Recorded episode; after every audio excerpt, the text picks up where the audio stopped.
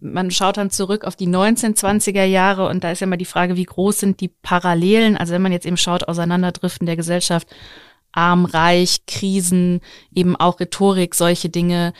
Halten Sie das für Quatsch, solche Vergleiche anzustellen, weil eben Geschichte immer natürlich von einem völlig anderen, also einem anderen Zeitpunkt und dann eben auch mit völlig anderen Gegebenheiten entsteht? Ja, ich halte es für Quatsch, wirklich das parallel zu sehen. Und, und vor allen Dingen, was ich ganz, ganz schlimm finde, weil es so fatalistisch ist, zu sehen, ach ja, die 20er, jetzt haben wir den nächsten 20er, die werden genauso verlaufen wie damals die 20er. Ähm, das würde ja heißen, Herr hätte den Kampf schon auch schon aufgegeben. Das finde ich ganz, ganz gefährlich.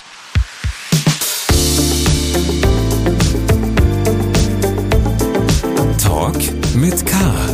Mit Anne Burgner. Hallo liebe Kölnerinnen und Kölner. Hallo natürlich auch an alle anderen. In Talk mit K sprechen meine Kollegin Sarah Brasak und ich im Wechsel jede Woche mit spannenden Menschen aus dieser Stadt. Jeden Donnerstag um 7 Uhr gibt es eine neue Folge. Zu Gast ist heute Volker Kutscher. Seine Krimireihe über den Kölner Kommissar Gerion Rath, den es Ende der 1920er Jahre nach Berlin verschlägt, ist ein großer Erfolg und diente als Vorlage für die nicht minder erfolgreiche Serie Babylon Berlin. Nach zehn Teilen soll Schluss sein. Gerade ist Band 9 Transatlantik erschienen, der im Jahr 1937 spielt. Ich habe mit Kutscher darüber gesprochen, warum er in diesem Roman Charlie zur neuen Hauptfigur gemacht hat, weshalb man als Autor auch seine Lieblinge manchmal leiden lassen muss und was wir aus der Geschichte lernen können und vielleicht sogar müssen. Außerdem verrät er, warum er nicht über die Zeit des Zweiten Weltkriegs schreiben will und das Ende nach dem nächsten Band für ihn deshalb feststeht. Volker Kutscher, herzlich willkommen bei Talk mit K. Ich freue mich sehr, dass Sie da sind. Ich freue mich auch. Hallo. Ähm, wir wollen reden über natürlich ihre Gerion Rath-Reihe. Da ist gerade der neunte Band erschienen, Transatlantik. Also es geht aufs große Finale zu. Äh, da gibt's viel zu besprechen. Ich möchte Sie zum Auftakt fragen, Sie haben ja Geschichte studiert, habe ich auch. Und bei mir war das immer als Kind so, dass ähm, ich mich gefragt habe, in welche Zeit ich gerne zurückreisen würde, wenn ich das dann könnte. Und ich habe mich gefragt, wenn Sie jetzt auf Ihre Gerion-Radreihe schauen, das beginnt, die beginnt Ende der 20er, jetzt gerade sind wir im Jahr 37. Wenn Sie da einen Zeitpunkt auswählen könnten und da könnten Sie mal in diese Zeit zurückreisen, wo würden Sie denn gerne hinreisen? Uff, das ist eine schwierige Frage, ähm, weil ich sonst eigentlich immer sage, ich würde gerne in der Zeit verreisen, aber nur mit äh, Rückfahrschein. Also never ever irgendwie in, äh, wünsche ich mich in eine andere Zeit. Und gerade die Jahre, die ich da in meinen Romanen beschreibe, sind ja besonders schwierig, weil wenn, wenn man mit dem Wissen dorthin reist, das man heute hat, müsste man ja eigentlich definitiv irgendwie sich überlegen, wie bringe ich denn jetzt Hitler um? Mhm. Äh, und äh, vielleicht würde ich mir tatsächlich da was aussuchen, ähm, wo das einigermaßen ähm, gut möglich wäre. Ähm, ob ich dann auf die Reihe kriegen würde, ist wieder eine andere Frage. Das ist ja leicht gesagt und leicht äh, hm, ja dahergeredet, mhm. aber aber auch äh, jemanden umzubringen, von dem man, von dem man weiß, dass er letzten Endes für eine ganze Menge Morde verantwortlich ist, nicht alleine, aber ich glaube, ohne ihn wäre das alles vielleicht doch etwas anders gelaufen. Ähm, ja, dennoch jemanden umzubringen, also ist, glaube ich, etwas, wo man nicht weiß, ob man es wirklich auf die Reihe kriegt. Aber das wäre, deswegen ähm, weiß ich gar nicht, ob ich mir das wünschen würde, aber das mhm. würde, ich, würde ich ja fast als Verpflichtung ansehen. Andererseits weiß mir auch gar nicht, wäre die Geschichte so viel besser gelaufen ohne Adolf Hitler, weil Nazis es ja, denke ich, auch trotzdem gegeben. Die hätten sich dann vielleicht eine andere Führerfigur ausgesucht. Ähm, schwer zu sagen. Ich hätte jedenfalls irgendwie versuchen wollen, dass die Republik nicht scheitert. Ähm, und wo man da einhaken soll, weil es so viele Momente gibt, die daran dafür verantwortlich sind, äh, das hätte mich wahrscheinlich sehr, sehr überfordert. Vielleicht hätte ich mir dann doch eine ganz andere Zeit ausgesucht. Ja, okay. Gibt es denn eine, eine historische Persönlichkeit aus dieser oder auch aus, auch aus einer anderen Zeit, wo Sie sagen würden, ähm, mit der würde ich gern mal ein, einen Abend verbringen? Ja, grundsätzlich gibt es eine ganze Menge interessante Persönlichkeiten. Also gerade im schreibenden Bereich damals natürlich würde ich gerne so Menschen wie Tucholsky oder Kästner, Irmgard Coin, die ich sehr verehre, äh, gerne äh, mal getroffen haben. Ob das dann im richtigen Leben so gut funktioniert hätte, wie man äh, die Leute zwischen zwei Buchdeckeln kennenlernt, das weiß man ja alles nicht. Aber ausprobieren kann man ja. Aber das, das hätte ich, hätte ich schon ganz gerne äh, gemacht. Aber ich finde es immer wirklich schwierig, sich vorzustellen, man geht in eine Zeit, trifft Leute, deren Schicksal man kennt, der, deren ja auch nicht immer schönes Schicksal dann mhm. und, und äh, denen dann gegenüber zu sitzen mit diesem Wissen schwierig, oder?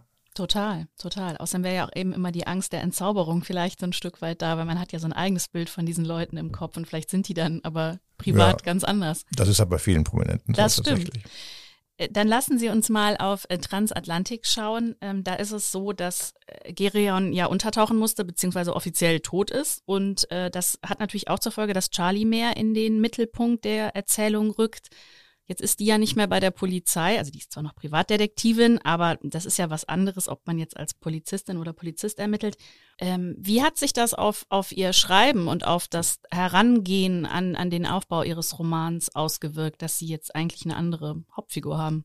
Ja, genau. Erstmal, das, das, das ist nämlich richtig. Es ist eine andere Hauptfigur. Es ist nicht nur ein bisschen mehr, äh, sondern sie ist wirklich, ich habe die Hauptfiguren für diesen Roman getauscht. Äh, wie das im nächsten Roman sein wird, weiß ich noch nicht. Aber ähm, Charlie war ja schon immer stimmt nicht ganz, aber doch die letzten Romane fast auf Augenhöhe mit Gerion, fast gleichberechtigt, auch was den ähm, Anteil der Kapitel anging, aber es waren immer noch Gerion Radromane, das ist ein Charlotte Radroman. Und ähm, ja, wichtig war natürlich, äh, sie ermittelt nicht beruflich, also sie muss sie pri privat mit äh, dem, dem Fall, in dem sie ermittelt, äh, irgendwie muss sie darin verwickelt sein und das geschieht durch ihre Freundin Greta, die als Mordverdächtige da eben ins Visier der Polizei gerät. Und sie kennt einige Kollegen ja auch noch von damals. Es sind überwiegend Kollegen, weil so viel äh, Damen in der Kriminalpolizei gab es ja gar nicht. Es gab nur die weibliche Kriminalpolizei, die Stotte ja freiwillig verlassen hat, weil sie 33 merkte, dass das Ganze politisch mhm. instrumentalisiert wird, dass sie eigentlich nur dafür da ist, äh, linksgerichtete Jugendliche dann irgendwie zu verfolgen und die irgendwie als Messer zu liefern. Deswegen hat sie aufgehört. Aber mit den Kollegen aus der Mordinspektion, die sie noch kennt, äh, ja, arbeitet sie eben nicht zusammen, weil ähm, sie ähm, die Unschuld ihrer Freundin beweisen will und nicht zu Unrecht mutmaßt, dass äh, für die Polizei Greta die Hauptverdächtige ist. Und ähm, deswegen macht sie es genau wie ihr Mann, genau so, wie sie es selbst immer äh, verdammt hat und die, die es ihm auch vorgehalten hat. Sie ermittelt auf eigene Faust, heimlich und bricht sogar irgendwann ins Polizeipräsidium ein, um an Beweismittel zu kommen, um selber da ihre Schlüsse ziehen zu können, weil die alle schon sichergestellt sind. Zuvor ist sie auch schon in die Wohnung des Mordopfers ja. eingebrochen. Und also die, die, die, die, die mehrere, Jagdhütte, also die Jagdhütte, also mehrere Polizeisiegel hat sie dann schon. Ähm, ähm, ja, also sie hat einiges auf dem Kerbholz, wird aber auch tatsächlich auch dann irgendwann auch erwischt dabei und und äh, ich will nicht so viel verraten, wir wollen ja hier nicht spoilern, mhm. aber, aber ein bisschen andeuten, was da so alles passiert, kann man ja ruhig. Und äh, dass sie mm, ja eine turbulente Zeit erlebt, dass es ja aber eigentlich auch ganz gut tut, im Grunde genommen, äh, so ein bisschen abgelenkt zu sein, weil eigentlich ist sie ja völlig frustriert.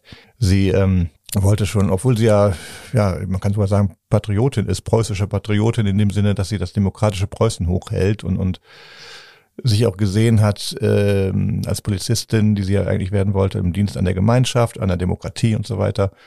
Das alles äh, ist jetzt vorbei, es ist nicht möglich. Sie kann auch nicht als Rechtsanwältin arbeiten. Die Nazis äh, verleiden ihr das alles und, oder mhm. ermöglichen ihr oder verunmöglichen es ihr.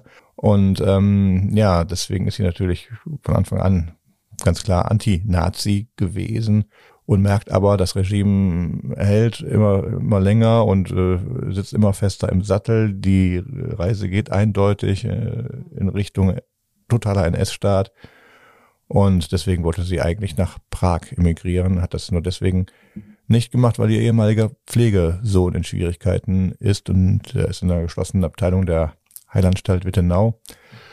Und aus so einer Einrichtung kommt man ja nur schwer raus und sie weiß auch, dass das äh, einem Komplott geschuldet ist und sie versucht ihn mit juristischen Mitteln da wieder rauszuholen und dann passiert doch die Sache mit Greta, also zwei Dinge, die sie hm. in Berlin halten. Ähm, deswegen ist sie eben eigentlich nicht nicht bester Laune, also ihr, ihr alte ihre alte Fröhlichkeit, sie war ja öfter auch mit Greta aus und tanzen und hm. so weiter, das ist alles nicht mehr.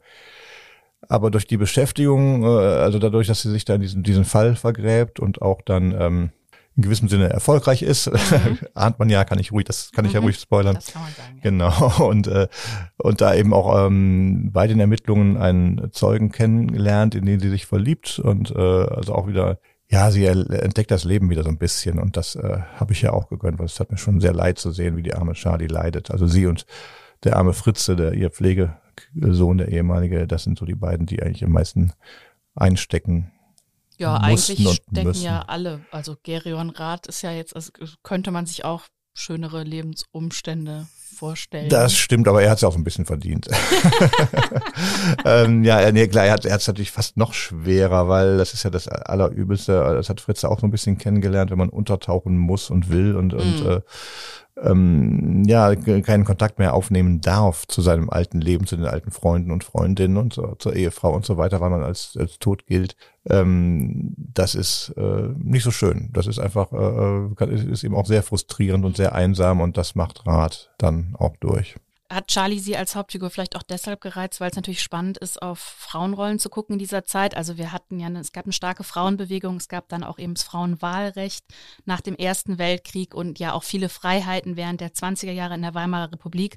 Und dann mit den Nazis kam ja der totale Bruch. Also das war dann wieder ein völlig antiquiertes Frauenbild, die sollen Mutter sein und sonst eigentlich gar nichts und sich um die Erziehung der Kinder kümmern. Und man merkt ja, dass das bei Charlie auch eigentlich ein Dauerthema ist. Also dass diese Freiheiten, die sie sich auch erkämpft hat, dass die eigentlich alle ähm, wieder verloren sind. Ja, genau. Also Charlie ist ja definitiv so ein, ja, der Typus Frau, so viele gab es da damals ja gar nicht, äh, ähm, aber in den Großstädten gab es sie und, und äh, hauptsächlich, weil da die Möglichkeiten auch noch ein bisschen größer waren, ähm, Frauen, die diese neuen theoretischen Freiheiten nutzten und in Männerdomänen eben einbrachen, mhm.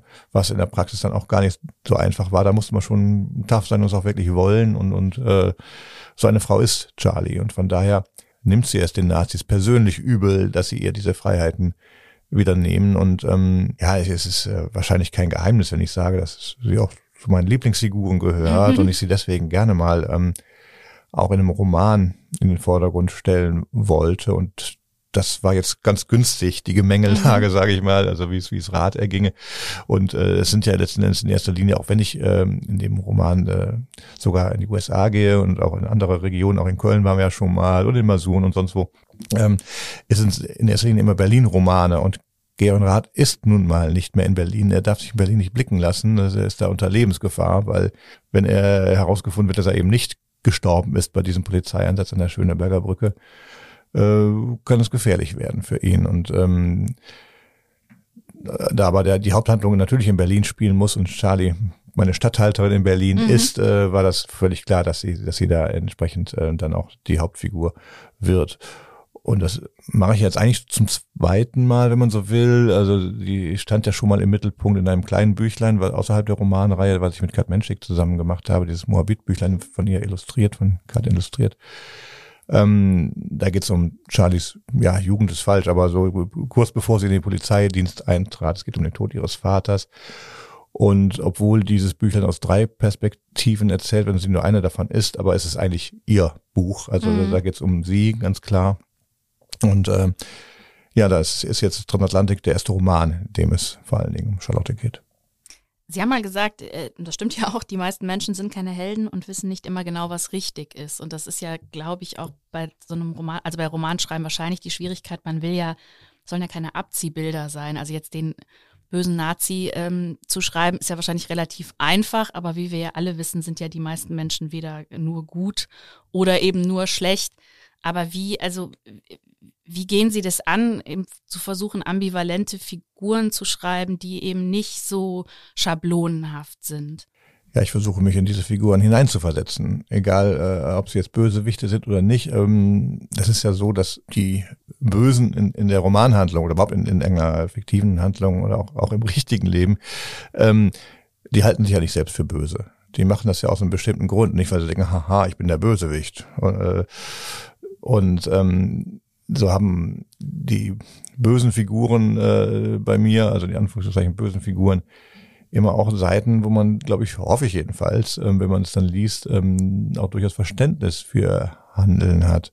Also bei, bei äh, Sebastian Torno zum Beispiel, mhm. der einer der Gegenspieler von Rat, der durchaus auch von Rache losgetrieben ist, weil er einen Arm verloren hat und da war Rat involviert. Das, mhm. das wirft er ihm vor und andere Dinge eben auch, überhaupt, dass er damals aufgeflogen ist ist eine alte Figur, die man aus dem, seit dem Roman Goldstein äh, erkennt. Ähm, der hat ein Trauma mit seiner Schwester, äh, ähm, dass er da, ähm, deswegen äh, äh, ist er, er damals hat er angefangen, Selbstjustiz auszuüben und ist eben für einen starken Staat und gegen, gegen äh, ja, sogenannte Berufsverbrecher und so. Er hat da eben dieses Weltbild, was dann wunderbar in die Nazi-Zeit reinpasst, also fügt er sich da rein. Oder auch äh, Johann Marlow, da gibt's auch gute Gründe, warum er so geworden ist, mhm. wie er ist. Äh, und ähm, das schwingt alles äh, immer so ein bisschen mit. Also so diese Aspekte sind immer, irgendwann werden die auch mal erzählt in den Romanen und ähm, ja, die haben alle ihre, ihre doch auch also fast alle. Es gibt so ein paar kleinere Bösewichte, wo man vielleicht denkt, okay, das war jetzt ein Sadist, der passt da einfach wunderbar in die SA und deswegen mhm. hat er mhm. da gefoltert. Also ähm, das gibt's natürlich auch. Also das ist ja das bei so einem äh, Regime, wenn ähm, Gewalt und Brutalität plötzlich gefragt und gefordert sind, dann rutschen da immer die Leute rein, die gerne andere Leute quälen und äh, gut, und dann ist es eben entsprechend so, da aber auch da gibt es, wenn man tief wühlt, mit Sicherheit noch Aspekte, wo man denkt, okay, ein Mensch ist es irgendwie auch. Fällt manchmal schwer, sich das dann vorzustellen, mhm. aber in der Regel ist es aber natürlich so, dass das, äh, da geht es mir auch mehr drum, in dieser Zeit sind, äh, ja, wie man immer so schön sagt, aus ganz normalen Familienvätern wurden Mörder. Mhm. Und äh, darum geht es eher, wie diese Normalität plötzlich mit dem monströsen Grauen, wie das, wie das funktionieren kann, wie das, äh, wie das in Berührung kommt, wie, wie Menschen sich so verändern. Und das äh, ist eine Sache, die ich jetzt nicht, nicht unbedingt immer exemplarisch untersuchen will, aber ich will einfach wissen, wie die Zeitgenossen und auch sehr unterschiedliche Zeitgenossen die damalige Zeit erlebt haben, wie, wie, es, wie es aus der Froschperspektive halt mhm. aussieht und ohne das Wissen um die Zukunft, wie es ausgegangen ist. Da gibt's ja zum Beispiel auch den idealistischen Nazi. Das ist äh, Reinhard Gräf ist da so ein bisschen mhm. das Beispiel dafür, der den Versprechen glaubt der Nazis. Die sind ja nicht aufgetreten und haben gesagt, okay, wir sind jetzt die Bösen, wir machen Krieg und so weiter. Nein, die haben gesagt, Leute, wir äh, wollen euch eine bessere Welt verschaffen, ein besseres Deutschland und die, die Volksgemeinschaft, das viel, die viel gepriesene Volksgemeinschaft ist eigentlich der Kern der Nazi-Ideologie wir sind alle gleich, also das, das Land ist wichtiger als du, aber du bist, bist eben ein Teil von dem Ganzen, wunderbar. Aber du kannst auch nur ein Teil sein, wenn du kein Jude bist, also wenn du, wenn du Arier bist, also wenn du rassisch rein bist. Also das ist ja, da fangen die Probleme ja an und da, das sind, ist dann auch die, Keimzelle für die Gewalt. Aber wenn man das ausblendet und nicht sieht, dann auch, die wollen doch Gutes für mich und mein Land und äh, so naiv ist Gräf anfangs eben auch, aber der macht eben auch, wie viele Figuren, so seinen Lernprozess durch. Ein anderer als Gerion Rath, der eher so ein bisschen aus seiner Lethargie und Gleichgültigkeit gerissen werden muss. Und ähm, ja, das finde ich ähm, auch für mich ist es ganz spannend, das so mit ähm, zu erleben, weil sich das beim Schreiben oftmals äh, dann erst ergibt, wohin die Richtung geht. Wie schwer ist das denn, sich in Menschen einzufühlen, die ja eine völlig andere Sozialisation haben? Das ist, finde ich, das eine. Und das andere ist ja genau das, was Sie sagen. Ne? Also Stichwort hinterher ist man immer schlauer. Wir wissen ja, wie es ausgegangen ist. Das müssen Sie ja aber eigentlich ausblenden, wenn Sie auf diese Figuren gucken. Das stelle ich mir schwierig vor. Ja, ist es auch. Es macht aber auch, auch, auch Spaß, also Spaß im weitesten Sinne des Wortes jetzt. Also ähm, es ist einfach unglaublich interessant. Äh, also das, das geht aber schon, es funktioniert. Also das ist, äh, ähm, ja, äh, ich versuche ja auch mich die, die Zeit so tief hineinzubeamen, wie es irgendwie möglich ist. Und äh, tatsächlich das, äh, die beste Zeitmaschine dafür war schon immer, ist sogar auch noch in der Nazi-Zeit, obwohl die Zeitungen da anders aussehen, ist äh, die Tageszeitungslektüre. Äh, ich habe das äh, früher immer schon gemacht. Ich habe ja mal bei der Kölnischen Rundschau gearbeitet und da haben wir auch mal so, so, so Rückblicke gemacht. Ich weiß gar nicht, ob das ja, 50 Jahre wahrscheinlich nicht, 25 Jahre zuvor oder was auch immer, mhm. habe ich in den alten Monatsbänden geblättert und äh, hab, um da einfach ein bisschen herauszufinden, was war denn da an, an spannenden äh, Geschichten, was man dann, dann den Leuten von heute sozusagen erzählen kann. Und da habe ich schon gemerkt, dass man da richtig versinken kann in, ähm, ja, in, in historischen Tageszeitungen. Und das mache ich jetzt auch von Anfang an äh, immer, das ist der Abschluss letzten Endes meiner, meiner Recherche für die Romane der Gerion Rath-Reihe. Das war zu Republikzeiten, waren die Zeitungen gar nicht so unterschiedlich wie äh, jetzt so Nachkriegs mhm. ähm, in Deutschland. Also ein bisschen anders geschrieben, ein bisschen anderes Journalismusverständnis gab es schon, aber es war durchaus liberal, wenn man äh, das Berliner Tageblatt oder die Vossische Zeitung gelesen hat ist jetzt anders. 1937 ist auch das äh, Tageblatt total gleichgeschaltet und das ist eine ganz, äh, eine ganz miese Art von Journalismus. Also so ein Mittelding aus Verlautbarungen, äh, da werden seitenlang Nazi-Reden von Goebbels, Hitler und wem auch immer mhm. abgedruckt und alles, was das Regime so will, sozusagen. Und äh, daneben dann so, so, so, so ein Gartenlauben, Kitsch, äh, irgendwie Spitzweg, äh, mhm. Biedermeier, äh, also so eine ganz seltsame Mischung aus, aus Brutalität und, und, und Kitsch irgendwie. Und äh, aber gleichwohl, äh, damit sind die Leute damals eben in der alltäglichen Lektüre konfrontiert worden und auch da kriegt man natürlich die Nachrichtenlage mit. Was mhm. äh, ist denn auch im Lokalen los gewesen in Berlin, aber sei es Verkehrsunfälle, Feuersbrünste, was auch immer, äh, eine spektakuläre Einbruchsserie, ne, also solche solche Dinge einfach. Eine Zeitung ist ja durchaus dann sowas, was so den, den, den, den Alltag äh, abbildet mhm. ähm, dieser Zeit. Und ja, das mache ich immer, bevor ich dann mit dem Schreiben richtig loslege. Und da bin ich äh, dann auch immer ziemlich noch äh, geflasht von diesen Eindrücken und das, das hilft. Also Zeitung, das kann ich mir gut vorstellen, dass das hilft, sich in diese Zeit einzufühlen. Ich frage mich immer bei solchen historischen Romanen, ähm, also ich, wie, wie man da die Recherche überhaupt bewältigen will, weil wenn ich mir jetzt überlege, sie müssen ja alles, also sei es jetzt, wie sah Polizeiarbeit aus in dieser Zeit, aber auch, weiß ich nicht, wenn die irgendwie, in, in, wenn man einen Haushalt beschreibt oder ganz alltägliche Dinge, also alles ist ja anders, alles ist, wenn die irgendwo hin wollen, welche Verkehrsmittel, wie was geht, wie das damals aussah in Berlin, wo welches Haus stand, da hat sich ja auch so viel verändert, also wie wie, wie schaffen Sie das sozusagen, all diese Infos zusammenzutragen, die Ihnen dann eben auch ermöglichen, diese Welt so zu schildern, wie Sie das tun? Ja, ich habe schon früh damit angefangen. also so, so eine Basisrecherche über Berlin, die Stadtstruktur, die sich dann ja auch geändert hat ähm, nach und nach, also mit Neubauten, ähm, zuerst in Sachlichkeit, aber später natürlich auch Nazi-Neubauten und so. Straßennamen wurden dauernd geändert. Aber man hat erstmal schon ein, ein, ein Bild des Vorkriegs Berlins, das habe ich schon bei der Recherche für den allerersten Roman Der nasse Fisch dann äh, ja schon bewältigt, auch mhm. Polizeiarbeit in der Weimarer Zeit, da gibt es äh, Fachliteratur, es gibt äh, die Polizeihistorische Sammlung in Berlin, äh, da im Polizeipräsidium ähm, eine tolle, äh, da gibt es tolle Exponate, aber auch habe ich auch so viel Hilfe bekommen. Ähm, ja, es gibt, gibt eben jede Menge. Also in meinem Arbeitszimmer ist Regal, jede Menge Regalmeter voller Sachbücher. Ich habe natürlich äh, für jedes Jahr, in dem ich unterwegs war, auch einen, einen Pharos Stadtplan und so weiter. All diese Dinge, jede Menge Fotos, Filme. Ich nehme alles äh, da, was, was ich in die Finger kriege. Und das mache ich ja gerne. Das ist ja nicht nur zweckgebunden, aha, ich muss jetzt recherchieren, weil ich diesen Roman schreiben will, sondern äh, manchmal ist es fast schon eher umgekehrt. Ich will gerne recherchieren, einen Roman muss ich jetzt auch noch schreiben. ähm, nein, also ähm, das ist eine Sache, die mache ich auch aus persönlicher Neugier. Äh, ähm, ähm, und ähm, freue mich auch immer, wenn ich dann Dinge entdecke, die ich so noch nicht wusste und, und äh, wenn ich das dann auch entsprechend äh, dann auch noch in die äh, fiktive Handlung einbauen kann, was nicht immer gelingt und nicht immer alles, was ich äh, abfeiern will, mhm. klappt dann auch. Da muss es im Zweifel, muss es dann eben auch, ähm, muss man darauf verzichten. Aber das macht mir, macht mir großen Spaß und da bin ich jetzt schon seit ja, fast, ja, seit 20 Jahren fast dabei. Äh, da hat sich einiges angesammelt. Von daher, das ist viel Holz, da haben Sie recht, aber ich mache das total gerne und, und äh, ja, man hat ja dann auch einfach eine gewisse Basis und äh, von da aus ausgehend äh, gucke ich dann, was hat sich dann in dem, dem Jahr, in dem, dem ich jetzt unterwegs bin, dann so geändert und wie politisch und so weiter, aber auch im, im Stadtbild und so weiter, alles, was Sie angesprochen haben. Und ja, das äh, ist viel, aber es macht Spaß. Und irgendwann ist dann der Moment da, wo Sie wissen, okay, jetzt, jetzt habe ich sozusagen den Background, den ich brauche, jetzt kann ich anfangen zu schreiben. Genau. Mhm. Es gibt ja immer noch einzelne Dinge, die man auch dann nachher nochmal nachschaut geht ja zum Teil schnell mittels Internet mhm. und da muss man ein bisschen gegenchecken, ob man der Info auch vertrauen kann. Das äh, geht meistens kann man das ganz gut machen. Dann habe ich inzwischen auch schon ein paar Leute, Historiker, Historikerinnen auch vor allen Dingen, äh, die mir schon viel geholfen haben in der Vergangenheit und, und äh, wo man dann einfach mal anrufen kann, so und so und so. Und ich auch zum Beispiel einen äh, Original-Schriftverkehr zwischen Polizei und SS oder so, wie lief sowas damals ab, um den Tonfall zu treffen und so.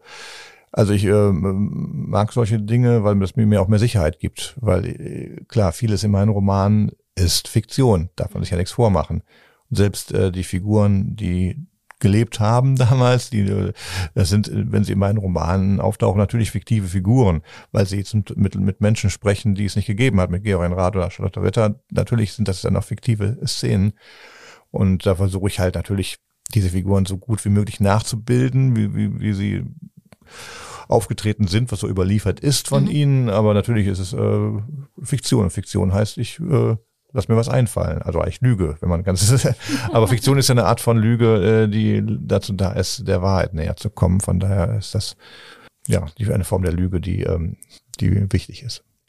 Und ähm, wenn es jetzt an die Konzeption geht, also ich habe äh, gelesen, dass Sie früher da sehr umfangreiche Exposés gemacht haben, was jetzt die Handlung angeht und dass Sie das heute aber nicht mehr so machen. Also wie muss ich mir das denn vorstellen? Entwi entwickelt sich die Handlung zum Teil beim Schreiben oder wissen Sie zumindest, da will ich sozusagen hin und dann schaue ich mal, wie der Weg ist oder wie muss man sich das vorstellen? Nee, die Handlung entwickelt sich tatsächlich beim Schreiben und das tut sie auch wenn man ganz genau plottet und die Handlung bis zum letzten Kapitel, zur letzten Szene, zur Schlussszene sozusagen äh, schon entwickelt hat. Das habe ich schon von Anfang an immer so erlebt. Äh, interessanterweise auch. Ich habe ja angefangen, Romane äh, zu schreiben zusammen mit meinem Freund Christian Schnalke der ist Drehbuchautor, inzwischen auch wieder Romanautor, äh, also hat es auch wieder entdeckt, das Romanschreiben und ähm, wir haben damals äh, Bergische Regionalkrimis geschrieben zu zweit. Und wenn man sowas macht, ja, fragt man, wie macht man das denn? Ja, zuerst entwickelt man eine möglichst genaue Handlung, wirklich runtergebrochen bis auf einzelne Szenen, um nachher auch sagen zu können, komm, ich schreibe das, du schreibst das, die, diesen Handlungsstand, aber, aber diese Szene, dieses Kapitel, dass man so ein bisschen aufteilt und sich nachher dann immer regelmäßig auch trifft und austauscht und äh, ja, selbst bei diesem zu zweit schreiben, haben zwei Bücher auf diese Art und Weise gemacht, war der Roman Schluss, das Ende war immer ganz anders, als wir es uns vorher in unserem Plot ausgedacht hatten. Und äh, so ist es mir als Einzelkämpfer dann auch immer gegangen, vielleicht sogar noch ein bisschen extremer, dass ich dann noch früher, dass sich das änderte und abwich von dem vorher ausgedachten Plot. Weil das Schreiben entwickelt eine eigene Dynamik und auch die Figuren haben eine eigene Dynamik und die melden sich immer dann, ähm, wenn es ihnen nicht passt. Wenn man also was geschrieben hat, ähm, das fängt mit so einem Bauchgefühl an, dass man denkt, ah, da stimmt irgendwas nicht. Und einfach merkt man, die Figur sträubt sich, das jetzt zu machen, was ich mit ihr vorhabe. Weil Figuren machen Dinge nicht nur, weil sie im Drehbuch stehen. Also, oder das kann man natürlich machen, aber das merkt man beim Lesen nachher ja. auch, fürchte ich. Und äh, nicht umsonst äh, äh ist es ja kein Kompliment, wenn man äh, seinem äh, Roman sagt, der wirkt aber konstruiert. Ähm, und genau das passiert, wenn man zu sehr oder nur am Plot klebt, dann ist es eben konstruiert und nicht äh, lebendig gewachsen. Ja, und da habe ich mir irgendwann gesagt, weil ich von Natur aus eigentlich eher faul bin, äh, das äh, kann ich mir ja auch sparen, wenn es mich, mhm. wenn es mich so, sowieso immer wieder über den Haufen werfe. Das habe ich dann äh, bei dem vierten Radroman zum ersten Mal gemacht, die Akte Vaterland, dieses, diese Masurengeschichte. Da wusste ich überhaupt nicht genau, wo es hingeht. Ich wusste, natürlich hat man ein Setting, man hat auch ein paar, wie Sie eben gesagt haben, so vielleicht ein paar Lieblingsszenen, die man gern mhm. schreiben möchte, die man in die Handlung integrieren möchte. Ähm, aber das klappt auch nicht immer. Also es kann, es ist schwierig, ne, da auf jeden Fall hinzuwollen. Das ist genauso, als wenn man zu streng plotten würde. Ähm, ich mache ein Setting dann, so gehe ich vor, habe dann so grobe Möglichkeiten, wo es hingehen könnte, aber sehr nebulös, also ein großer Nebel mhm. vor mir, in den ich mich sozusagen reinschreibe. Und mit jedem äh, Schritt, mit jedem, jeder Szene äh, lichtet sich der Nebel wieder ein bisschen. Und dann muss ich mir wieder ein bisschen Gedanken machen, wo es hingehen soll. Und auch beim Schreiben eben dann gucken, wo es hingehen soll. Und wenn es dann nicht passt, äh, das ist eben die Gefahr. Deswegen ist es letzten Endes mehr Arbeit als vorher, wenn man plottet, weil man tatsächlich dann schon mehr ausprobiert. Das merke ich. Also dann öfter mal falsch abbiegt, auch dann zu lange äh, äh vielleicht dann schon 30 Seiten in die falsche ja. Richtung geschrieben hat. Das passiert bei einem Plot dann eher nicht so. Aber ähm, ich mache trotzdem das so weiter, weil ich ähm, mir gefallen die ähm, Bücher auch besser. So, weil das ist einfach ähm, ähm, noch, noch ein bisschen organischer, weil es von Anfang an einfach so von, von unten so wie so ein Baum wächst mhm. und, und nicht wie so ein Haus konstruiert ist. Und das ist, äh, ja, ich finde, Bücher sollten Bäume sein und keine Häuser. Ein schöner Satz. Aber würden Sie dann sagen, also eigentlich sind Sie als Autor Gott. Sie können ja alles machen. Sie können die Leute sterben lassen, Sie können die gute und schlechte Dinge ähm, erleben lassen. Aber so wie Sie es jetzt schildern, ist das eigentlich gar nicht hundertprozentig so, oder? Also ist es manchmal so, dass, dass Sie jemanden sterben lassen müssen, zum Beispiel, obwohl Sie es vielleicht selber, also obwohl es Ihnen schwerfällt? Ja, das kommt auf jeden Fall vor, dass es mir schwerfällt, aber die Geschichte verlangt es. Mhm. Ähm, also interessanterweise ist ja der, der, der am meisten betrauerte und mir vorgeworfene Todesfall in meinen Romanen ähm, der Tod eines Hundes. Mhm. Ähm, und äh, aber das ähm, auch interessant. Ja. ähm, ja, diese Szene, ich, ich wusste, ich fand es auch sehr tragisch, diesen armen, unschuldigen Hund, den ich auch lieb gewonnen hatte, der in der Familie Rath immer auch für einige auch komische Momente sorgte und so. Ähm, aber es war an der Zeit, ähm, meiner Leserschaft klarzumachen, Johann Marlow ist schon letzten Endes ein blödes Arschloch, um das mal auf Deutsch zu sagen. Ein, ein eiskalter, äh, äh, empathiebefreiter Mensch, der, wenn es um die Durchsetzung seiner, seiner seines Willens geht, ähm, alle Mittel anwendet. In dem Fall ist es eben, dass er den armen Kiri, den Hund der Rats, ähm, dem das Genick bricht, und nachdem er vorher immer mal mit Stöckchen mit ihm gespielt hat und sich beiläufig mit Ratern äh, unterhält und das völlig schockierend und, äh, äh, und überraschend für Rat mhm. kommt, der es auch nicht fertig bringt, zu Hause die Wahrheit zu erzählen. Er sagt, der Hund sei vor ein Auto gelaufen. Ähm, ja, und ähm, das äh, war eine Szene, die äh, habe ich nicht so gerne geschrieben. Hu, jetzt habe ich jetzt habe ich Kiri umgebracht. Ich weiß ja auch nicht, da sage ich den Leuten immer, es war ja Marlo. genau. Aber es war nötig, in dem Fall, dieser, dieser Schock war auch nötig. Und, und ähm, ja, dann äh, das ist auch so ein Bauchgefühl und das war, bin ich von, bis heute überzeugt, das war richtig, das an dieser Stelle so zu machen. Und da es so viel Resonanz, äh, schockierende Resonanz ausgelöst hat, glaube ich, hat es auch funktioniert, weil diesen Schock wollte ich auch genau auslösen. Mhm. Ich habe gelesen, äh, Sie haben, ich glaube, im Deutschlandfunk gesagt, vor dem Schreiben habe ich immer Angst. Das fand ich irgendwie einen interessanten Satz. Also ist das so, wenn man dann weiß, jetzt geht's los? Also ist das so eine Mischung aus Vorfreude und eben Angst oder wie muss man sich das vorstellen? Ja, ich, ich schreibe natürlich auch gerne, sonst wäre ich ganz schön dämlich, mir so ein Buch auszusuchen. ähm, aber ähm, die Angst ist, ja, die Angst äh, ist die, dass man einfach, es ist ein großes Abenteuer. Man weiß nicht, wie es ausgeht. Also man weiß nicht, ob es hinhaut. Also klar, ich habe dann den, den Kölschen Grundsatz, es hätte noch immer Jotje Jange, mhm. war bislang auch so. Aber wenn man mittendrin steckt oder gerade am Anfang, dann kann man sich das tausendmal sagen, aber, aber wer weiß, ob es diesmal klappt. Also diese Ängste, diese Selbstzweifel die begleiten mich beim Schreiben. Deswegen habe ich da auch ein bisschen Angst vor. Und ähm, das wird nach und nach weniger, wenn man dann äh, so ein bisschen Strecke schon geschafft hat der Geschichte und es dem Ende zugeht. Aber auch da kann man sagen, bislang, ja doch, ist ja ganz okay geworden, aber ich weiß immer noch nicht, wie es ausgehen soll. Was ist, wäre ein guter Schluss, wäre ein passender Schluss und so weiter. Und ähm, ja, da, das ist auch immer so ein bisschen Psychoterror, den ich mir auch vielleicht dann selber mache, aber deswegen habe ich ein bisschen Angst vorm Schreiben. Also deswegen ist auch, das kennt man wahrscheinlich noch vom, vom Studium, diese, diese, diese, dieser äh, Fluchtreflex vom Schreibtisch. Mhm Motto, oh, ich könnte mal Fenster putzen. Wir können mal, also, prokrastinieren, ja. Ja, aber es ist ja interessant, äh, dass bei diesem Prokrastinieren ähm, man alles lieber macht, die ungeliebtesten Arbeiten lieber macht als Schreiben. Das äh, zeigt da letztendlich das Schreiben schon bei aller Freude, die es bereitet, ja auch eine ziemliche Maloche ist. Ähm, mhm. und, und das ist es leider ja auch. Also es ist sehr befriedigend, aber erst wenn es fertig ist. Und manchmal hat man ein bisschen Befriedigung bei einer gelungenen Szene, wenn sie von Anfang an noch gelungen ist, wobei sie bei mir immer erst beim Bearbeiten dann mhm. nachher gelingt. Aber das richtige Erfolgserlebnis hat man ja erst, wenn man wirklich das, zumindest die Geschichte einmal durcherzählt hat noch ein besseres, wenn man sie dann noch einmal bearbeitet hat und das mhm. ist dann alles schön und rund und, und denkt, ja, wunderbar, so kann es auch in die Welt raus. Also nach mehrfachen Bearbeiten dann. Das, sind, das äh, ist ein tolles Gefühl zu sagen, jetzt habe ich das ähm, wieder geschafft und das Werk ist fertig, aber es dauert eben lange, bis das mhm. fertig ist. Das ist, äh, wenn ich jetzt irgendwie einen ordentlichen Handwerksberuf ergriffen hätte und ich sag mal einfach ein ähm, Schreiner wäre oder einen schönen Tisch machen würde, dann keine Ahnung, wie lange man dafür braucht, aber dann äh, ja, wunderbar, ach schön, das habe ich heute gemacht, toll. Mhm. Aber das ist bei mir halt nicht das Tagwerk, sondern eher das Monats- bis Jahreswerk äh, und, und ähm, deswegen, äh, wenn man mittendrin steckt, äh, sind da oftmals die Selbstzweifel viel, viel stärker als irgendwelche Gefühle von wegen was Tolles geleistet zu haben. Ist denn der Erfolg, ähm, also gibt er Ihnen eine gewisse Sicherheit, weil Sie denken, naja, es hat ja sozusagen die vergangenen Male auch immer gut geklappt? Oder erhöht das den Druck, weil man denkt, naja, jetzt ist ja auch die Erwartungshaltung so groß, es gibt so viele Fans, da darf ja jetzt der nächste Roman nicht ähm, sozusagen dann vielleicht in der Qualität irgendwie nicht mehr dem gerecht werden. Ja, es ist beides. Äh, weil klar, die Angst, äh, von der ich sprach, ist natürlich die, es könnte nicht gelingen. Mm. Und das äh, will ich weder mir noch meinen, meinen Lesern und Leserinnen zumuten. Also wenn, wie momentan bin ich ja auf Lesereise und da spricht man ja sehr viel mit den Leuten und bekommt dann auch sehr viel, sehr viel Lob und so und, und, und lernt Fans kennen, die alles gelesen haben und, und äh, dann ähm, es gar nicht erwarten können, bis der nächste Roman rauskommt.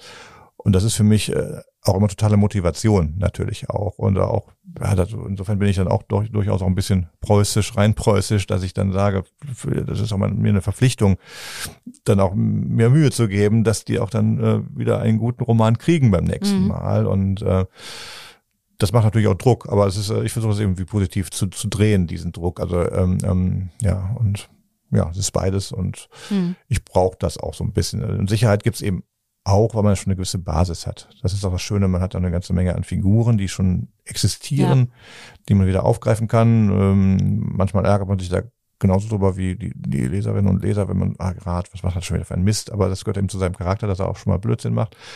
Machen eben, alle meine Figuren machen schon mal dämliche Dinge, weil äh, die handeln nicht immer perfekt. Also die machen auch schon mal, entscheiden sich schon mal fürs Falsche. Und, und äh, das finde ich aber auch wichtig. Dass, äh, ja, und aber bei Figuren, die man kennt, äh, wenn die dann doch nicht gelernt haben und ihre Charaktereigenschaften doch nicht so verbessert haben, wie man sich das wünschen würde, dann ärgert mich das manchmal schon auch ein bisschen. Ähm, aber andererseits äh, sind sie eben auch so, wie sie sind. Und ähm, das ist ja wirklich so, wenn eine Figur schon über acht, äh, neun Romane dann ähm, Konturen angenommen hat, sind die auch schon ziemlich scharf, diese Konturen. Da kann man dann nicht mehr viel dran ändern. Wie im richtigen Leben, irgendwie je älter jemand wird, desto schwerer lässt sich dann noch das erziehungstechnisch irgendwas dran drehen. Ja, und dann ist aber auch immer spannend, immer noch wieder einige neue Figuren dann dazu in dieses Universum mit, mit rein, äh, reinzugeben aber ich habe ja tatsächlich nur noch einen einzigen Roman vor mir, mhm. den allerletzten zehnten Roman, der mir 38, so Ende 38 spielen soll. Äh, und äh, das heißt, da werde ich schon auf eine ganze Menge altes Personal zurückgreifen müssen, weil ich auch doch nicht alle, aber doch einige und die wichtigsten Fäden, Lebensfäden, biografischen Fäden dann doch auch ähm, zu einem gewissen Ende äh, führen will. Und das wird schon eine ziemliche Herausforderung. Das ist auch eine andere Herausforderung, als den, den wachsenden Druck zu spüren, wenn der äh, Fankreis größer wird, mhm. sozusagen. Ähm, das ist wirklich auch, da geht es auch um den Abschluss meines Projektes. Also ich sehe das ja als, als großes Radprojekt mhm. an. Ich habe nichts anderes gemacht, seit ich die Romane angefangen habe. Äh, selbst Kurzgeschichten oder die Projekte mit Kat Menschik mhm. spielt alles im Gerion Rad-Universum. Es sind alles sozusagen Erweiterungen dieses Universums. Und ähm, ja, das äh, nähert sich jetzt bald dann, dann nach 20 Jahren roundabout dann dem Ende. Und das soll natürlich ein gutes Ende werden. Im Sinne von gelungen. Im, also ob es ja. bei allen mhm. Figuren gut ausgeht, müssen wir mal schauen. Wobei ich da auch immer die Leute fragen, wer überlebt denn und ha, wer wird Rate schaffen, Fritze, Charlie, das kann ich schlecht sagen, weiß ich nicht. Also ich, es werden wahrscheinlich noch einige auch dran glauben müssen. Aber grundsätzlich ist das auch fast, fast, ähm, fast egal, weil ähm, wenn man sich vor Augen führt, meine selbst wenn es das allerhappigste Happy End äh, ist aller Zeiten, äh, wenn das nächste Romans alle gehen da fröhlich und reich und glücklich äh, raus. Schwierig. Das ist, ist, die tun das aber im, im äh, realen Jahr ja, 39 dann, Anfang 39 ja. und da bricht im Sommer der Krieg aus, der Holocaust, alle die beschissenen Jahre kommen ja erst noch, die richtig beschissenen Jahre der Nazi-Diktatur und auch die Nachkriegszeit war ja auch kein Zuckerschlecken, also da kommen noch mehr als zehn Jahre, äh, die man auch erstmal überleben muss, mhm. auf diese Leute zu. Von daher, ähm, die Menschen, die meinen Roman, meine Romanreihe überleben sollten, ja, ob es denen wirklich so gut geht, das ist eine andere Frage. Das stimmt. Sie haben gesagt, Sie wollen, Sie haben es ja gerade auch gesagt, es ist jetzt nur noch ein Band, dann, dann ist das Projekt abgeschlossen und es endet dann eben kurz vor dem Zweiten Weltkrieg, also so rund um die Reichspogromnacht, glaube ich, ne, haben Sie gesagt. Sie werden diese Frage ja öfter hören. Äh, zum einen ist es also völlig klar, dass das auf gar keinen Fall weitergeht und die andere ist, warum haben Sie sich entschieden, das genau an dem Zeitpunkt dann enden zu lassen? Das äh, war fast, wie soll ich sagen, der einzig mögliche Zeitpunkt, wenn man erstens nicht unendlich weiterschreiben will, aber auch wenn man nicht zu früh aufhören will. Ich hatte tatsächlich ganz, ganz am Anfang ein sehr, sehr grobes Konzept für die Radreihe. Also ich habe zwar am Anfang noch äh, geplottet bei den einzelnen Romanen, aber ganz und gar nicht bei der ganzen Reihe. Ich habe das, hab das ganz grob konzipiert. Ich habe gesagt, okay, 33 ist sozusagen der Wendepunkt, da wird alles anders, mal langsamer, mal schneller aber eben nicht von jetzt auf gleich, zack, jetzt haben wir drittes Reich. Das ist ja genau das, was ich auch zeigen will, dass das so eine Entwicklung auch immer mhm. war. Aber dann war die Überlegung, okay, dann mache ich vier Romane in der Republik, die langsam zerbröselt und vier Romane in der Diktatur, die sich nach und nach etabliert. Und bin dann äh, nach Adam Riese im Jahr 36 rausgekommen und habe auch gedacht, ja, Olympia nimmst du auch noch mit, wunderbar, schöne Kulisse für einen Roman. Da wurde mir aber ziemlich schnell, als ich dann ein bisschen weiter darüber nachdachte, klar, das ist toll, Olympia, das machen wir auf jeden Fall auch so. Und auch Rath kann danach auch nicht mehr in der Polizei arbeiten, weil dann ist ähm, Himmler Polizeichef und das passt auch zu Gerian Rath nicht. Also mhm. so, so, weit geht er nicht. Er ist eben kein überzeugter Nazi, er ist so ein rheinischer Durchwurschtler. Wir gucken mal irgendwie, wird doch schon alles nicht so schlimm sein und auch bald wieder vorbei sein. Er merkt eben, so ist es aber leider nicht. Es ist nicht vorbei und es wird immer schlimmer. Und ähm, ja, das war so klar, also bis 36 kann ich nur die, das als Polizeiroman erzählen. Ich muss aber noch weiter erzählen, weil ich kann nicht 36 aus der Reihe rausgehen.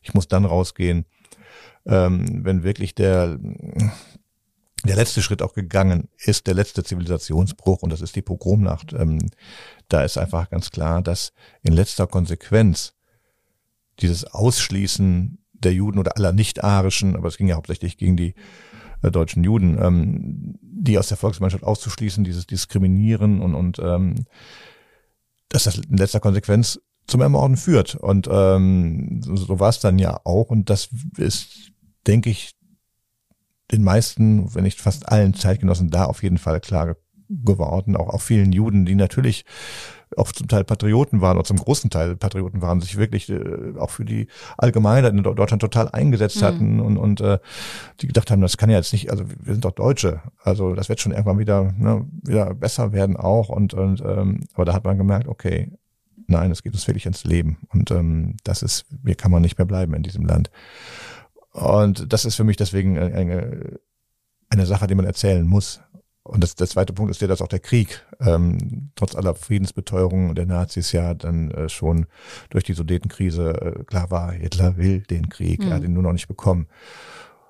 Und das ist übrigens auch eine Sache, die ich jetzt in Transatlantik auch schon äh, ähm, ähm, ja so ein bisschen andeute, weil das ist eine der Dinge, die ich zum Beispiel entdeckt habe durch die Recherche, was ich vorher nicht wusste, dass es im September 37 eine Luftschutzübung gab in Berlin, die wirklich, äh, das war nicht nur eben der so heute, heute die Sirene, alle müssen in den Keller und das war es dann nach zehn Minuten, Nee, das war richtig mit Verdunklung, äh, wirklich alle Autos, äh, Laternen runter, die, die Häuser mussten verdunkelt werden und wir, man machte da nicht richtig mit und so, da wurde natürlich drauf geachtet.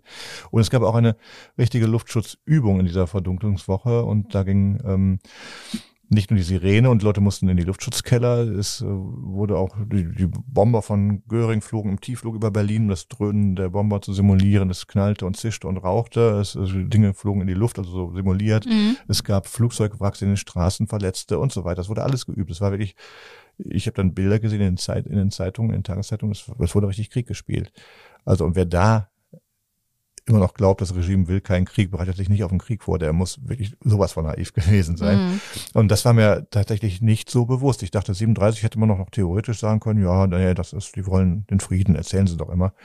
Ähm, und das ist eben alles, äh, 38 ist der weitere Weg vorgezeichnet. Die beiden großen Katastrophen, die auch eh ineinander verzahnt sind, die Shoah, der, der Mord an den Juden, aber nicht nur an den Juden, also diese ganzen systematischen Massenmorde, und eben der, der, der Krieg, der die, die halbe Welt in den, äh, ins Unglück gestürzt hat und Millionen von Toten gefordert hat, das ist, äh, der Weg ist da vorgezeichnet. Das ist der Point of No Return. Und bis dahin will ich auch nur erzählen. Ich will erzählen, wie es dahin hat, dazu hat kommen können. Ich will nicht die Katastrophe selbst erzählen. Mhm. Die, die Katastrophen, wenn man so will, ja. Krieg und Shoah. Ich bin in einer Generation aufgewachsen, also ich habe früher immer gedacht, man ist im Frieden aufgewachsen und Demokratie hat man so als selbstverständlich hingenommen. Ich weiß nicht, wie Ihnen das ging, aber ne, man dachte, ja. es ist halt einfach, ganz, also die ist halt einfach genau, da. Ja. Und das ist ja auch, finde ich, das merkt man ja auch, wenn man ihre Romane liest. Ich meine, es, das war natürlich eine sehr junge und auch eine sehr ähm, fragile Demokratie, aber es war ja eine Demokratie, die Weimarer Republik. Was haben Sie jetzt auch durch diese intensive Beschäftigung nochmal gelernt, eben über diese Frage, wie das dann kommen kann, dass diese Errungenschaften, die sich, die, die man sich ja auch erkämpft hat und ja auch erlitten hat, dass die, dass es eben passieren kann, dass danach doch wieder dieser Zivilisationsbruch kommt. Und also sagt uns das was für heute und eben für dieses Gefühl, ja, in unserer Demokratie ist eigentlich nicht zu rütteln. Ja, es sagt uns, was alles möglich ist, weil es haben die Zeugnissen damals auch nicht für möglich gehalten, äh, was für ein Monster das Dritte Reich werden würde, was die Nazis da. Also das war, wie es denn letzten Endes äh, dann eskaliert ist, äh, eben zum, Holocaust und zum, zum Krieg, mit welcher Menschenverachtung und das ähm, haben die meisten Zeitgenossen, auch die, die die Demokratie auch nicht wollten, äh, nicht vorhergesehen, würde ich mal vermuten. Und ähm, nichts sagt uns, dass sowas nicht nochmal möglich ist, dass nicht vielleicht noch Schlimmeres, obwohl das kaum vorstellbar äh, möglich ist. Ähm, es ist einfach nichts selbstverständlich und die Demokratie ist es schon mal gar nicht, weil die wirklich davon abhängig ist, dass dann alle oder zumindest möglichst viele mitmachen und auch dafür kämpfen. Und ähm, ja, ich habe so ein bisschen naiv, weil das war äh, auch immer so der Geschichtsverlauf. Also da war dann eben die sehr fragile erste Republik in Deutschland, die Weimarer Demokratie, die dann durch die Nazi-Zeit abgelöst wurde, dann der Krieg und dann die Nachkriegszeit und dann jetzt haben wir die stabile Demokratie der Bundesrepublik mit dem Grundgesetz, das sind viele von Weimar gelernt, deswegen da sind, das äh, stimmt durchaus, das ist, das ist etwas stabiler äh, und besser angelegt, aber es ist ja keine Selbstverständlichkeit, das ist ja nicht so, als wäre jetzt, puh, jetzt haben wir es geschafft, jetzt haben wir endlich die Demokratie erreicht, so hat man ja immer gedacht, dank der Amerikaner und der Briten und so weiter. Ähm, ja, aber jetzt merken wir ja, das ist nicht selbstverständlich und auch durch die Geschichtsvergessenheit vieler Menschen, die gar nicht merken, dass sie antidemokratisch unterwegs mhm. sind äh, und vielleicht auch durch ihre Gleichgültigkeit ist doch egal, wenn man eben das als selbstverständlich gegeben hinnimmt, die Freiheiten, die wir nun mal haben.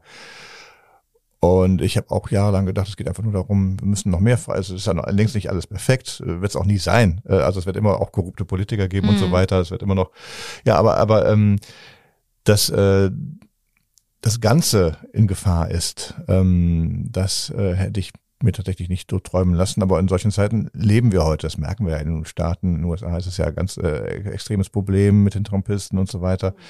Äh, aber auch unsere Demokratie wird von innen wie außen äh, bedroht. Und äh, das sollte man schon durchaus wahrnehmen und äh, auch einfach erstmal erkennen, was man daran hat bei allen Mängeln und da einfach ein bisschen kämpferischer äh, und wacher da drauf aufpassen, dass uns das nicht vor die Hunde geht.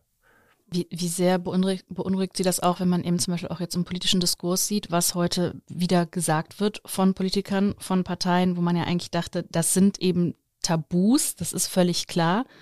Äh, da sind wir fast schon wieder bei Nazi-Rhetorik. Ja, ganz klar sind wir bei Nazi-Rhetorik. Das wird ja dann ausprobiert, mal so ein bisschen und so ein bisschen und so ein bisschen und damit, ach, das war nicht so gemeint. Äh, es ist das natürlich völlig heuchlerisch. Und äh, das verfängt bei Menschen, die eben nicht wissen, dass damals schon so geredet wurde.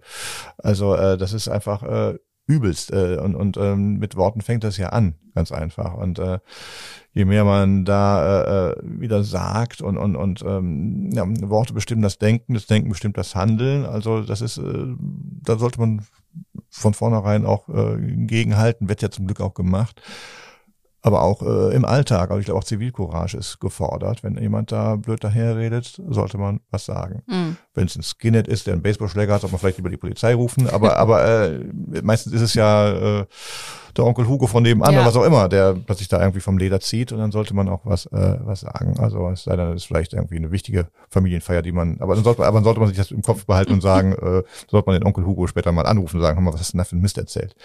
Ja. Wie ist das? Ich meine, das ist ja auch eine Frage, die jetzt immer diskutiert wird. Wir leben jetzt eben in den 20er Jahren. Man schaut dann zurück auf die 1920er Jahre und da ist ja immer die Frage, wie groß sind die Parallelen? Also wenn man jetzt eben schaut, Auseinanderdriften der Gesellschaft, arm, reich, Krisen, eben auch Rhetorik, solche Dinge. Halten Sie das für Quatsch, solche Vergleiche anzustellen, weil eben Geschichte immer natürlich von einem völlig anderen, also einem anderen Zeitpunkt und dann eben auch mit völlig anderen Gegebenheiten entsteht? Ja, ich halte es für Quatsch, wirklich das parallel zu sehen. Und, und vor allen Dingen, was ich ganz, ganz schlimm finde, weil es so fatalistisch ist, zu sehen, ach ja, die 20er, jetzt sind wir den nächsten 20ern, die werden genauso verlaufen wie damals die 20er. Ähm, das würde ja heißen, Herr hätte den Kampf schon auch schon aufgegeben. Das finde ich ganz, ganz gefährlich. Ähm, nein, also man, also eben diese Parallelitäten 20er, 20er, da muss man sehr, sehr aufpassen. Natürlich, bestimmte Dinge äh, erinnern einen wieder an, an damals. Also ähm, das eins zu eins zu vergleichen klappt natürlich nicht, aber man kann natürlich aus der Geschichte lernen. Also ähm, Geschichte bringt einem keine konkreten äh, Rezepte, wie man die Zukunft bewältigen kann, weil das sind heute ganz andere Herausforderungen, mhm. als, als die Leute damals hatten. Aber es kann äh, immerhin dabei helfen, nicht dieselben Fehler noch einmal zu machen. Und äh, da sehe ich momentan so ein bisschen die Gefahr, dass die Menschen wieder irgendwelchen Rattenfängern auf den Leim gehen.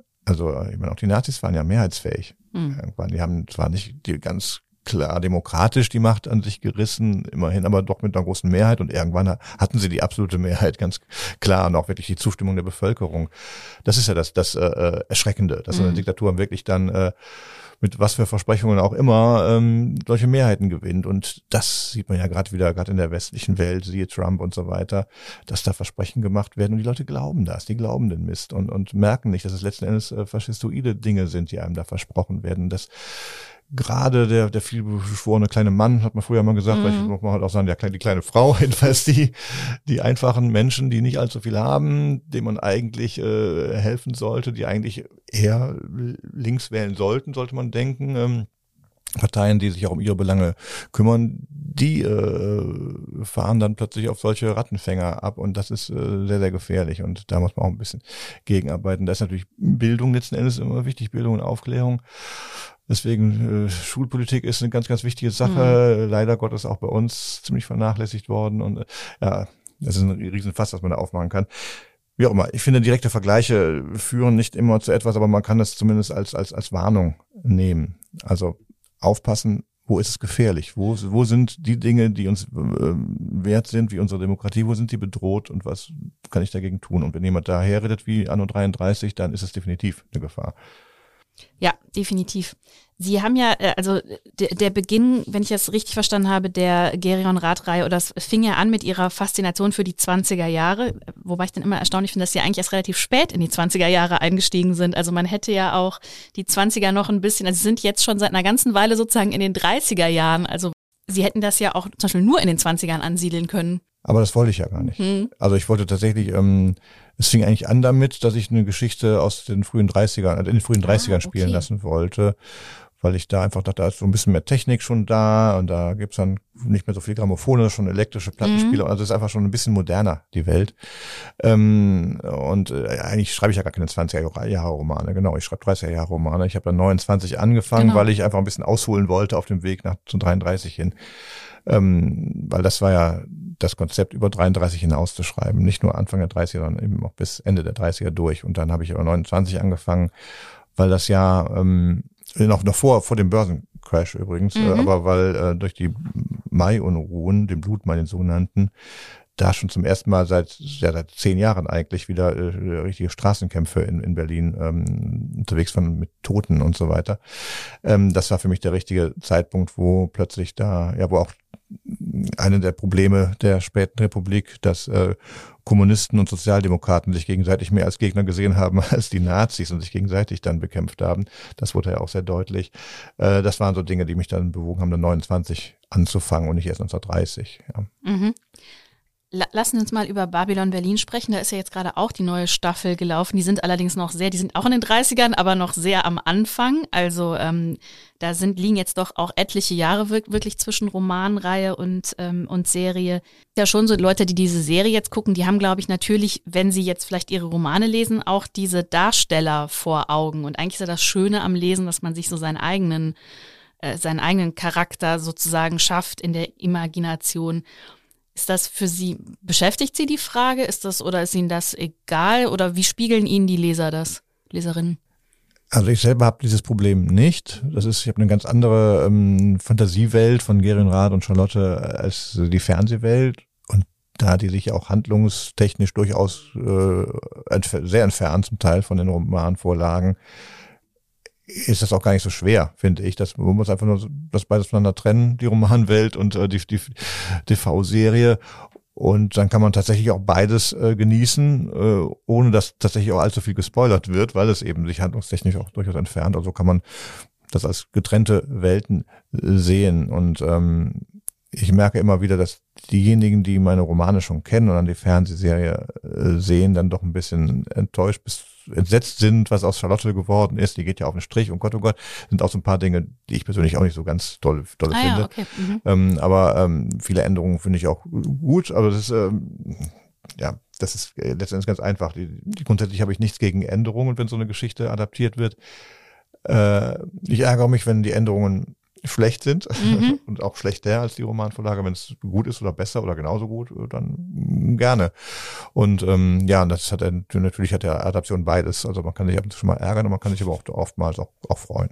Aber ähm, also sie schauen sich aber alles, die schauen sich die Serie schon komplett an. Ja, ich werde ja auch immer eingeladen, Ja. tatsächlich ich, äh, vorab über X-Filme mir das anzuschauen Mhm. und, und äh, das flasht einen ja auch. Das ist ja auch durchaus äh, bee- beeindruckend gemacht, soll ja auch, soll ja auch umhauen offensichtlich. Also ähm, und ähm, ja, deswegen, also ich äh, schaue es mir dann nicht mehr im, im äh, Streaming an, ähm, weil es einfach schon, ich habe es eben schon gesehen, also zweimal muss ich es dann auch nicht sehen. Ähm, dann werde ich auch zur Premiere eingeladen, da werden in der Regel immer die ersten beiden Folgen gezeigt. So, Die habe ich dann doppelt gesehen, aber ansonsten äh, habe ich alles auch bislang nur einmal gesehen. Aber muss man das dann auch so ein Stück weit loslassen? Also wenn man eben weiß, die Serie, das ist eine Adaption, das ist auch ein anderes Projekt. Ja, total. Also ich, ich wollte ja auch loslassen. Ich wollte auch, ich hätte ja gar keine Zeit gehabt, mich da irgendwie äh, richtig kreativ auch Mhm. einzubinden. Also dann hätte ich mein Romanprojekt nicht nur vernachlässigen müssen, das wäre wahrscheinlich auf Eis gelegen, weil ich ja gesehen habe, wie die drei Hauptverantwortlichen, ähm, äh, Regisseure, die auch die Drehbuchautoren sind, ähm, die haben nichts mehr anderes machen können jahrelang als Babylon Berlin, haben dann für die jetzt aktuelle Staffel noch zwei weitere Autorinnen mit ins Team genommen, weil das ansonsten, man schreibt, man schreibt, man inszeniert, dann ist Postproduktion. Äh, ich hätte meinen Roman, also ich wäre, keine Ahnung, ob ich überhaupt noch einen einzigen weiteren geschrieben hätte, wenn ich mich in äh, dem Projekt da verschrieben hätte und dadurch natürlich ein bisschen mehr Kontrolle äh, gehabt hätte. Und äh, aber ähm, nein, es war ganz klar, ihr macht euer Ding daraus, ich mache mein Projekt weiter und ja, dann schauen wir mal, wo beides hinführt. Ich habe irgendwo gelesen oder gehört, dass sie gesagt haben, ganz so bunt und so golden, wie wir uns das vielleicht vorstellen in den 20ern oder auch diese Szenen im Mokka FD oder so. So war es eigentlich gar nicht. Also haben wir da vielleicht auch so ein bisschen falsches Bild von diesen goldenen, sind ja dann N20er. Ja, es ist ja nicht nur ein Bild, was man haben sollte. Mhm. Realität ist ja immer verdammt vielfältig und, und natürlich gab's, wurde da getanzt und wurde auch ausschweifend gefeiert und so Mhm. weiter. Das war so, weil die Fesseln des Kaiserreichs waren weg. Man konnte das entsprechend ausprobieren alles. Und das wurde dann auch äh, fleißig getan. Aber äh, ja, es gab auch eine ganze, ganze Menge Armut. Und wenn man dann sieht, wie damals nicht nur Arbeitslose gehauen, sondern auch Leute, die wirklich Arbeit hatten, aber Arbeiter in der Fabrik, äh, die in den letzten verschimmelten Bruchbuden haben, die mit zig Leuten, also das wird ja auch ganz gut gezeigt, tatsächlich Ja, in Babylon Berlin. Also ähm, das war schon ganz schönes Elend, was neben dem Glanz und dem Reichtum dann da war. So viel Reichtum war ja auch gar nicht nur. Wenn er dann da war, war der durchaus auch ähm, opulent. Und äh, es gab eigentlich, die Mittelschicht war nicht so groß, wie sie äh, heute ist oder wie sie auch vielleicht mal war. Das ist, die Schere geht ja auch wieder auseinander. Das ist auch, finde ich, eine sehr große gesellschaftliche Gefahr. Ähm, naja, und äh, all diese Dinge, ähm, also das sind sehr, sehr viele verschiedene Welten, die man da zeigen kann, was ich auch immer wieder versuche. Ähm, dadurch, dass mein meine Hauptfigur ein, ein, ein Polizist ist, kann er natürlich also überall auch reingucken. Also ich glaube, Polizisten und Journalisten, die können immer Mhm. überall äh, auch eine Tür aufmachen, wo an, normale Menschen das nicht können. Und deswegen äh, passt das ganz gut. Also ich habe jetzt tatsächlich nicht, das, das fand ich aber auch nicht eine ganz gute Änderung, eine passende Änderung, auch aber auch meiner Figur Charlotte, die bei mir ein Mittelschichtskind ist oder eher kleinbürgerliche, Mittelschicht ist vielleicht auch ein bisschen übertrieben, aber Mhm. sie ist bei mir Tochter eines Gefängniswärters.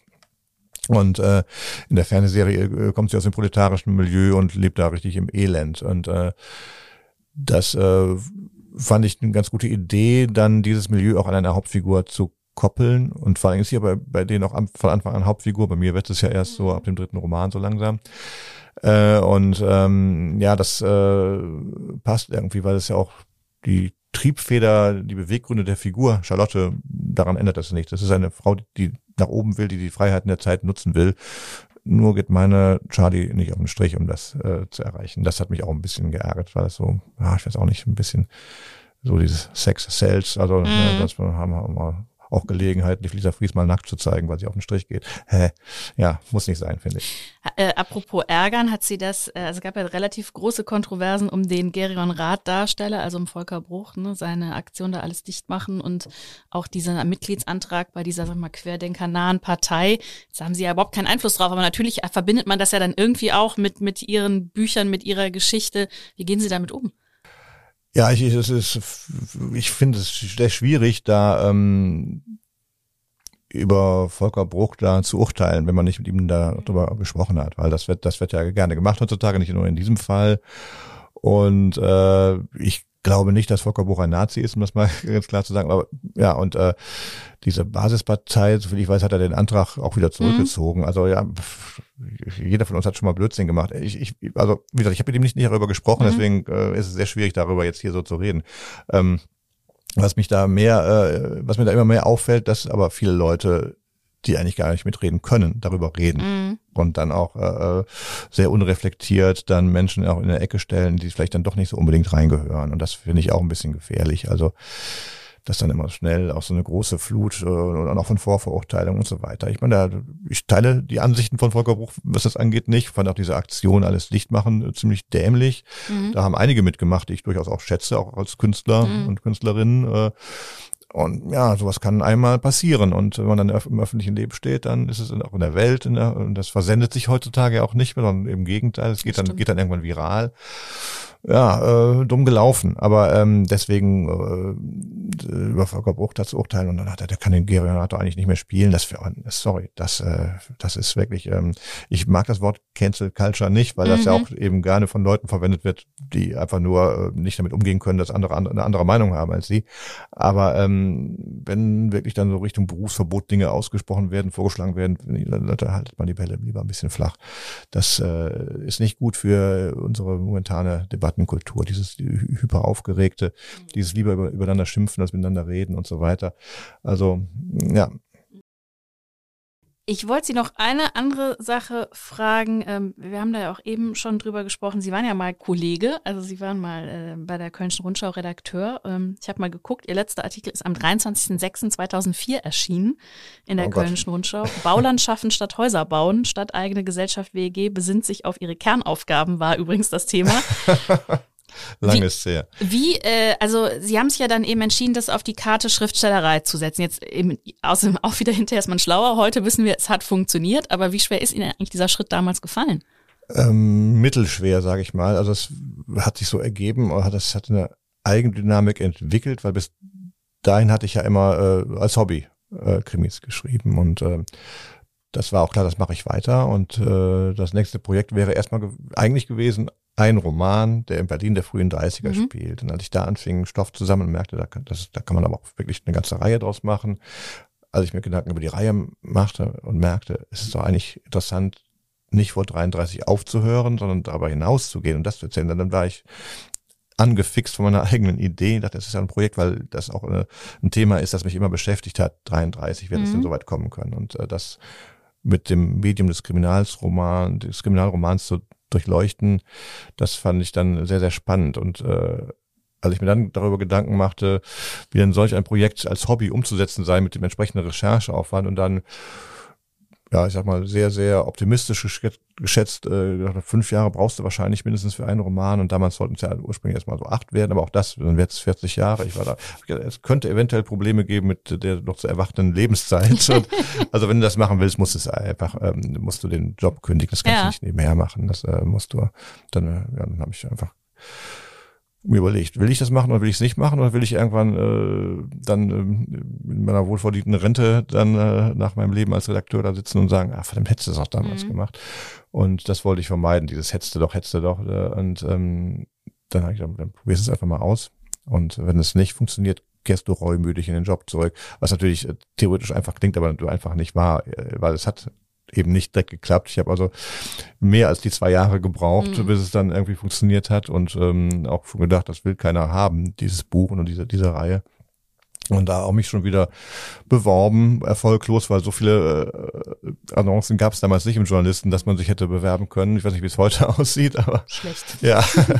Und äh, gut, aber ich, ich irgendwann hätte mich dann, und wenn ich denn letzten Endes als Taxifahrer geendet hätte, wie es ja normalerweise sein muss als Germanistik-Magister, äh, ja. ähm, äh, dann wäre es eben, hätte es so sein sollen. Aber ich, gut, ich habe ich hab großes Glück gehabt, dass das irgendwie dann, äh, dass ich zunächst dachte, das will kein, kein Schwein will das lesen, das interessiert niemanden, meine Thematik, und plötzlich dann doch.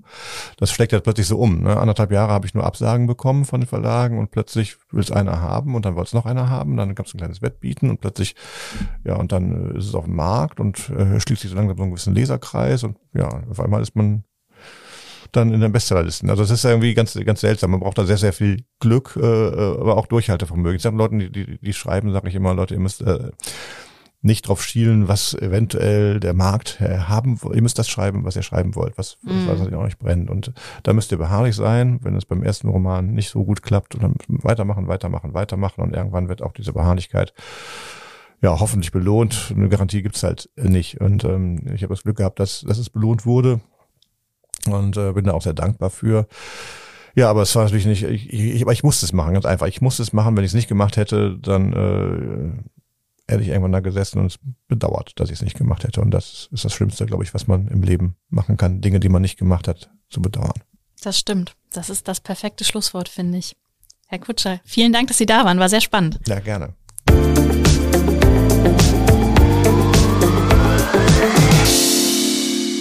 Ich möchte an dieser Stelle auf unseren neuen Podcast True Crime Köln hinweisen. Ab sofort hören Sie dort alle zwei Wochen samstags eine neue Folge über einen spannenden Kriminalfall.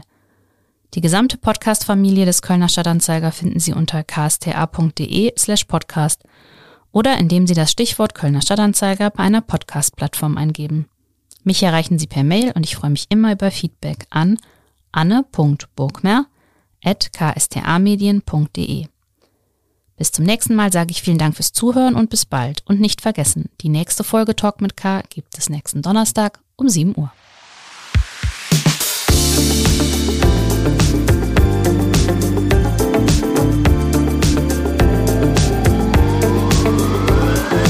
Talk mit K.